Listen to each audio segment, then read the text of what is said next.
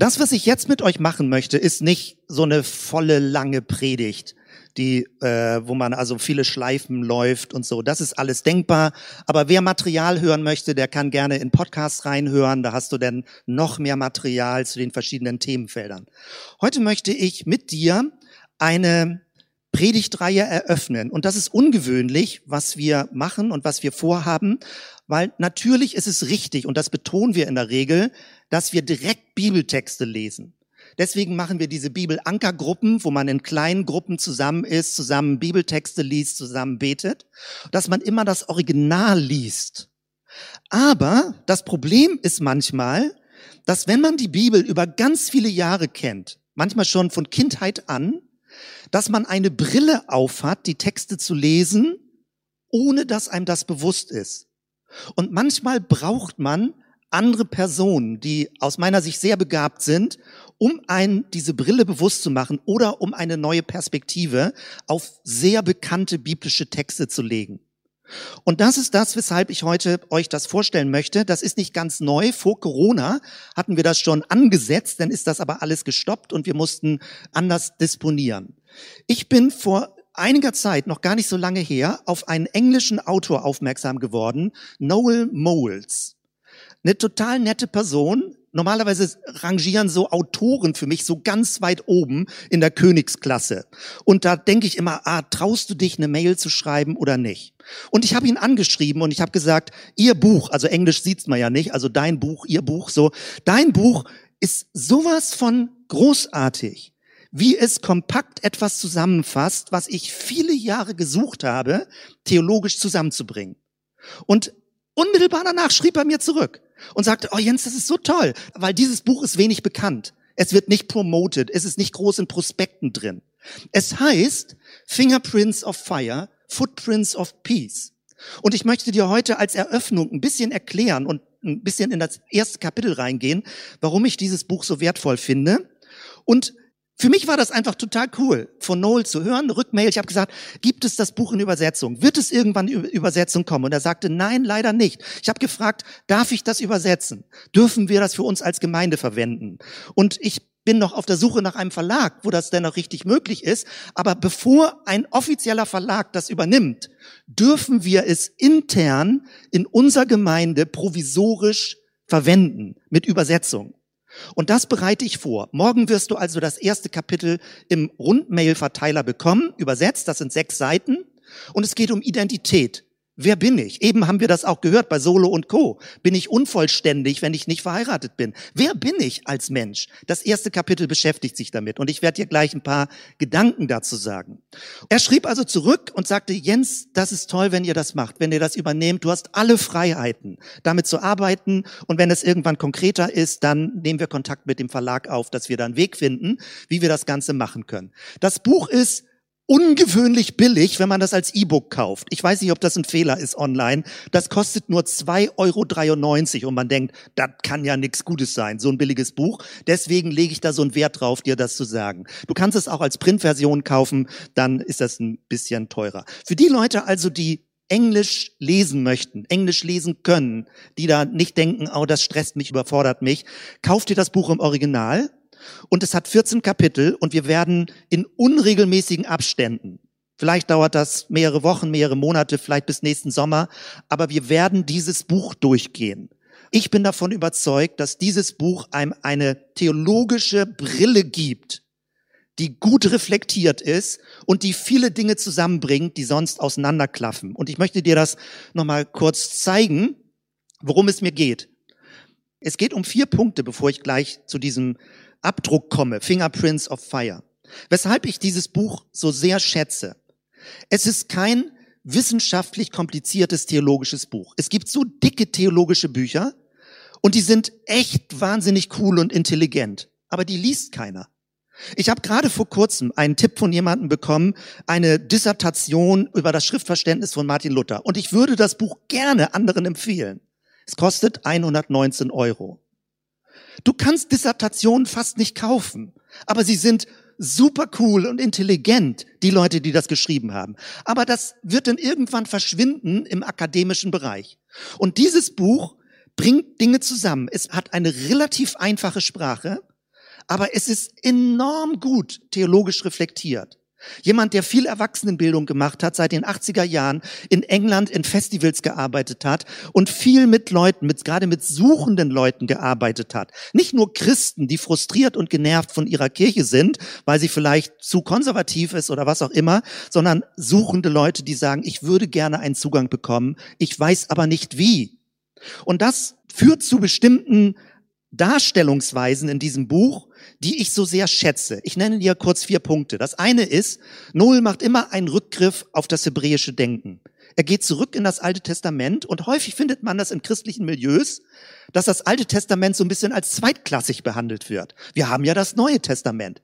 Du verstehst aber das Neue Testament nicht, wenn du nicht das Alte Testament liest. Es gibt einen Rückbezug. Natürlich sind viele Passagen im Alten Testament echt kompliziert und man muss sie mit Erklärung lesen. Aber man darf das Alte Testament nicht ganz weglassen. Das hatten wir vor 70, 80 Jahren schon mal. Und das ist ganz dunkel geworden, wo man praktisch die Bibel ohne das Judentum lesen wollte. Noel geht zurück und sagt, wir müssen aus dem hebräischen Denken verstehen, was Jesus gesagt hat. Ganz großartig. Das zweite, er redet sehr respektvoll über andere Religionen. Und das findet man nicht unbedingt im christlichen Milieu. Nicht unbedingt, also natürlich, wenn du so ein super liberales Milieu hast, wo man sagt, ist doch egal, was du glaubst, ob du das oder das glaubst, ist alles egal, dann gibt es so eine Art von Respekt und Toleranz. Aber man findet selten, dass Christen sehr dynamisch und lebendig Jesus folgen und trotzdem also trotzdem ist ja komisch, dass man das überhaupt trotzdem nennen muss, dass sie Jesus folgen und gleichzeitig extrem wertschätzend und respektvoll mit anderen religiösen Strömungen, mit anderen religiösgläubigen umgehen. Ob Leute buddhistisch geprägt sind, muslimisch geprägt sind, heidnisch geprägt sind, esoterisch geprägt sind, respektvoll, atheistisch geprägt sind. Und in seinem Vorwort, also nicht Vorwort, sondern es gibt ja so immer so Starter, Referenzzitate im englischen, amerikanischen Büchern ist das häufig, da steht drin, dass Leute so eine, wie, wie nennt man das, so eine, so ein positives zitieren, bringen. Wie heißt das? Lobhudelei ist falsch gesagt, ne? aber äh, ich meine sowas. Also am Anfang, wo andere Leute schreiben, warum sie dieses Buch wertvoll finden. Und wenn du das durchliest, dann ist jemand von der atheistischen Association dabei, dann sind Leute mit buddhistischem Hintergrund dabei, die sagen, das, was Nobel beschreibt, ist so wertvoll. Wir sehen seine Jesusliebe, wir sehen, was er schätzt und wir fühlen uns nicht schlecht behandelt oder kritisch oder ausgegrenzt, wenn wir nicht einer Meinung mit ihm sind. Also das ist ganz großartig bei dem Buch. Das Dritte, dieses Buch arbeitet nicht mit solchen Stereotypen wie ich bin Christ. Weil, was heißt das? Die ersten Christen haben nicht gesagt, ich bin Christ. Sie waren mit Jesus auf dem Weg. Andere haben denn irgendwann sie Christen genannt. Die ersten Christen haben nicht gesagt, bam, Aufkleber drauf, ich bin Christ. Nein, und deswegen, Noel arbeitet anders. Er sagt, wenn er mit Menschen spricht, und wir wollen mit Menschen reden über den christlichen Glauben, wir wollen auch in unserer Stadt darüber reden, in einer guten Weise. Und nicht, dass der christliche Glaube oder der Glaube eben an Jesus spezieller, dass der in Verruf gerät. Wir wollen in einer guten, respektvollen Weise für Jesus leben und ein Zeugnis für Jesus sein. Und Noels Sprachformulierung dafür ist, er sagt nicht, ich bin Christ, er sagt, ich lebe mit einer Jesus-Perspektive. A Jesus Perspective. Das ist seine Formulierung. Auch nicht, Jesus ist in mir, aber in dir nicht, sondern ich lebe mit einer Jesus-Perspektive. Was ist deine Perspektive, wie du dein Leben lebst? Und damit redet er mit vielen Leuten. Ganz großartig. Ich finde das sehr schön, dass wir mit einer Jesus-Perspektive leben. Und das vierte, er kommt zum Schluss und da geht mein Herz auf. Friedensethik. Es geht nicht darum, dass alle hier jetzt so, äh, sag ich mal, Friedensaktivisten werden müssen und Demos machen müssen. Ist möglich, kann man auch in Bremen machen. Mein Punkt ist aber was anderes. Der ganz große Bogen, und da sind wir beim Hebräischen, ist der Shalom Gottes. Gott möchte diese Welt heilen. Er möchte sie in Ordnung bringen. Er möchte sie aufrichten. Und das ist toll. Mit diesem großen Bogen arbeitet er. Manchmal liest man fromme Bücher, die haben eine sehr fromme Sprache, aber die Struktur des Buches ist irgendwie esoterisch. Ich weiß nicht, ob dir sowas auffällt. Man muss sich da ein bisschen in der Theologie auskennen. Weil nur weil christlich draufsteht, ist nicht christlich drin. Das ist das Blöde an der heutigen Zeit. Nur weil du irgendwie einen frommen Titel machst, ist da nicht biblische Theologie drin. Und das Spannende bei Noel ist, und deswegen mache ich so eine Vorrede. Ich glaube, ich werde heute das gar nicht machen, sondern nächsten Sonntag denn verlängern, weil die Zeit mir sonst wegläuft. Und eher dafür werben, dass du vielleicht schon mal in dieses Buch reinguckst oder warm läufst und nächsten Sonntag denn mehr Interesse daran hast. Das Spannende daran ist, und deswegen muss man darüber vorher sprechen. Wenn man das Buch von Noel liest, dann denkt man, das ist ja komisch. Der zitiert was von Zorotastra, irgendwie Zarathustra im Deutschen so ungefähr. Das kann doch nicht angehen. Das muss doch ein christliches Buch sein. Was denn? Der zitiert von irgendwelchen Wüstenvätern, der zitiert einen Buddhisten. Das kann doch nicht richtig sein. Und jetzt wird's spannend. Meine Überzeugung ist, und ich habe das Buch jetzt schon mehrfach gelesen, weil ich es ja übersetzt habe oder dabei bin, es zu übersetzen, die Erscheinungsweise ist ziemlich unchristlich. Auch die Sprache, die Sprachbilder, die er verwendet. Aber der Inhalt ist hochgradig christlich.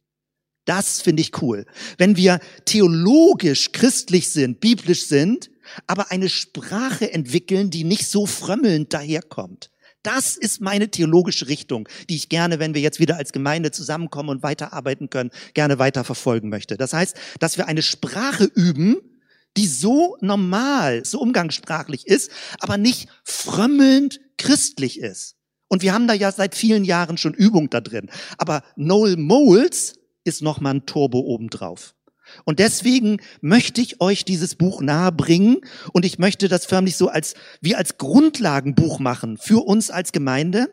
Und er nimmt ständig Bibelstellen, also über die Identität, wer Gott ist, wer wir sind, was es bedeutet, mit Gott zusammen zu sein, super spannend. Aber es ist in einem sehr unchristlichen, in einer unchristlichen Gestalt.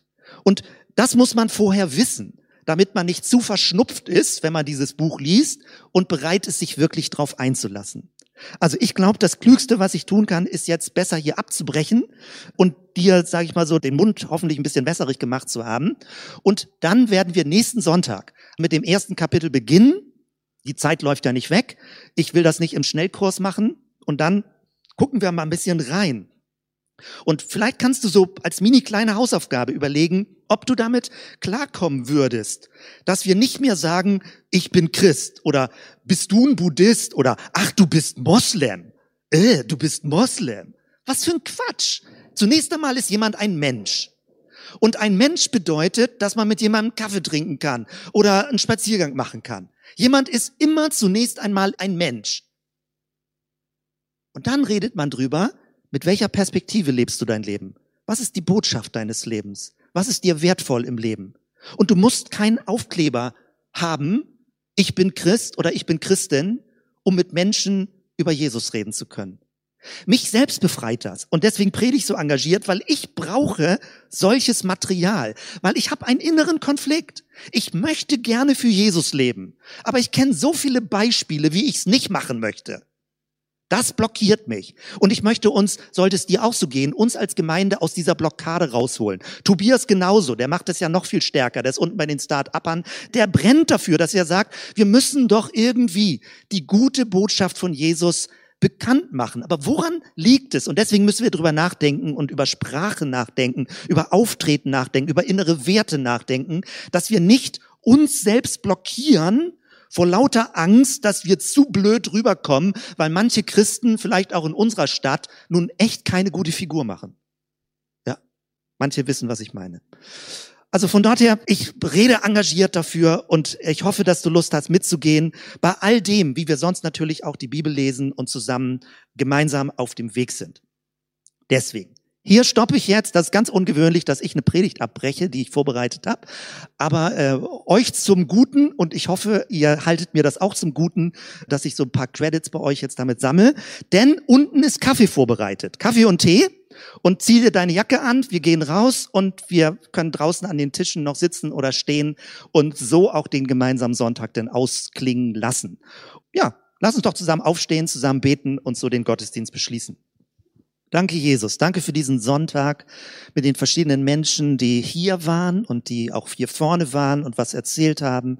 Danke für die Verbundenheit über diese Gemeinde hinaus, nach Deutschland rein, in Netzwerke hinein, über unsere Stadt hinaus, in unser Land hinein, wo Leute sich engagieren, wo wir voneinander wissen. Und das ist so gut zu wissen, Herr, dass wir hier nicht einzeln als Gemeinde sind. Es gibt andere christliche Gemeinden dieser Stadt. Es gibt deutschlandweit Leute, die ähnlich auf der Suche sind und ähnlich diese Spur weiterverfolgen wollen. Danke für diese Verbindung mit allen anderen Christinnen und Christen in unserem Land und jetzt auch bis nach England, wenn Noel Mols oder andere, auch amerikanische oder südamerikanische oder afrikanische Bewegungen uns inspirieren und Mut machen, hier vor Ort für dich und mit dir zu leben. Ich bete so für diesen Sonntag, Herr, dass dein Friede, dass dein Schutz mit uns ist und dass wir mit Lebensfreude und Inspiration durch diesen Tag und die nächste Woche gehen. Die Gnade unseres Herrn Jesus Christus und die Liebe Gottes des Vaters und die Gemeinschaft des Heiligen Geistes sei mit uns allen. Amen. Schön, dass du da warst. Falls du jemanden noch nicht kennst, trau dich, jemanden anzusprechen, bleib noch ein bisschen, nimm noch einen Kaffee mit und dann sehen wir uns nächsten Sonntag hier wieder. Tschüss.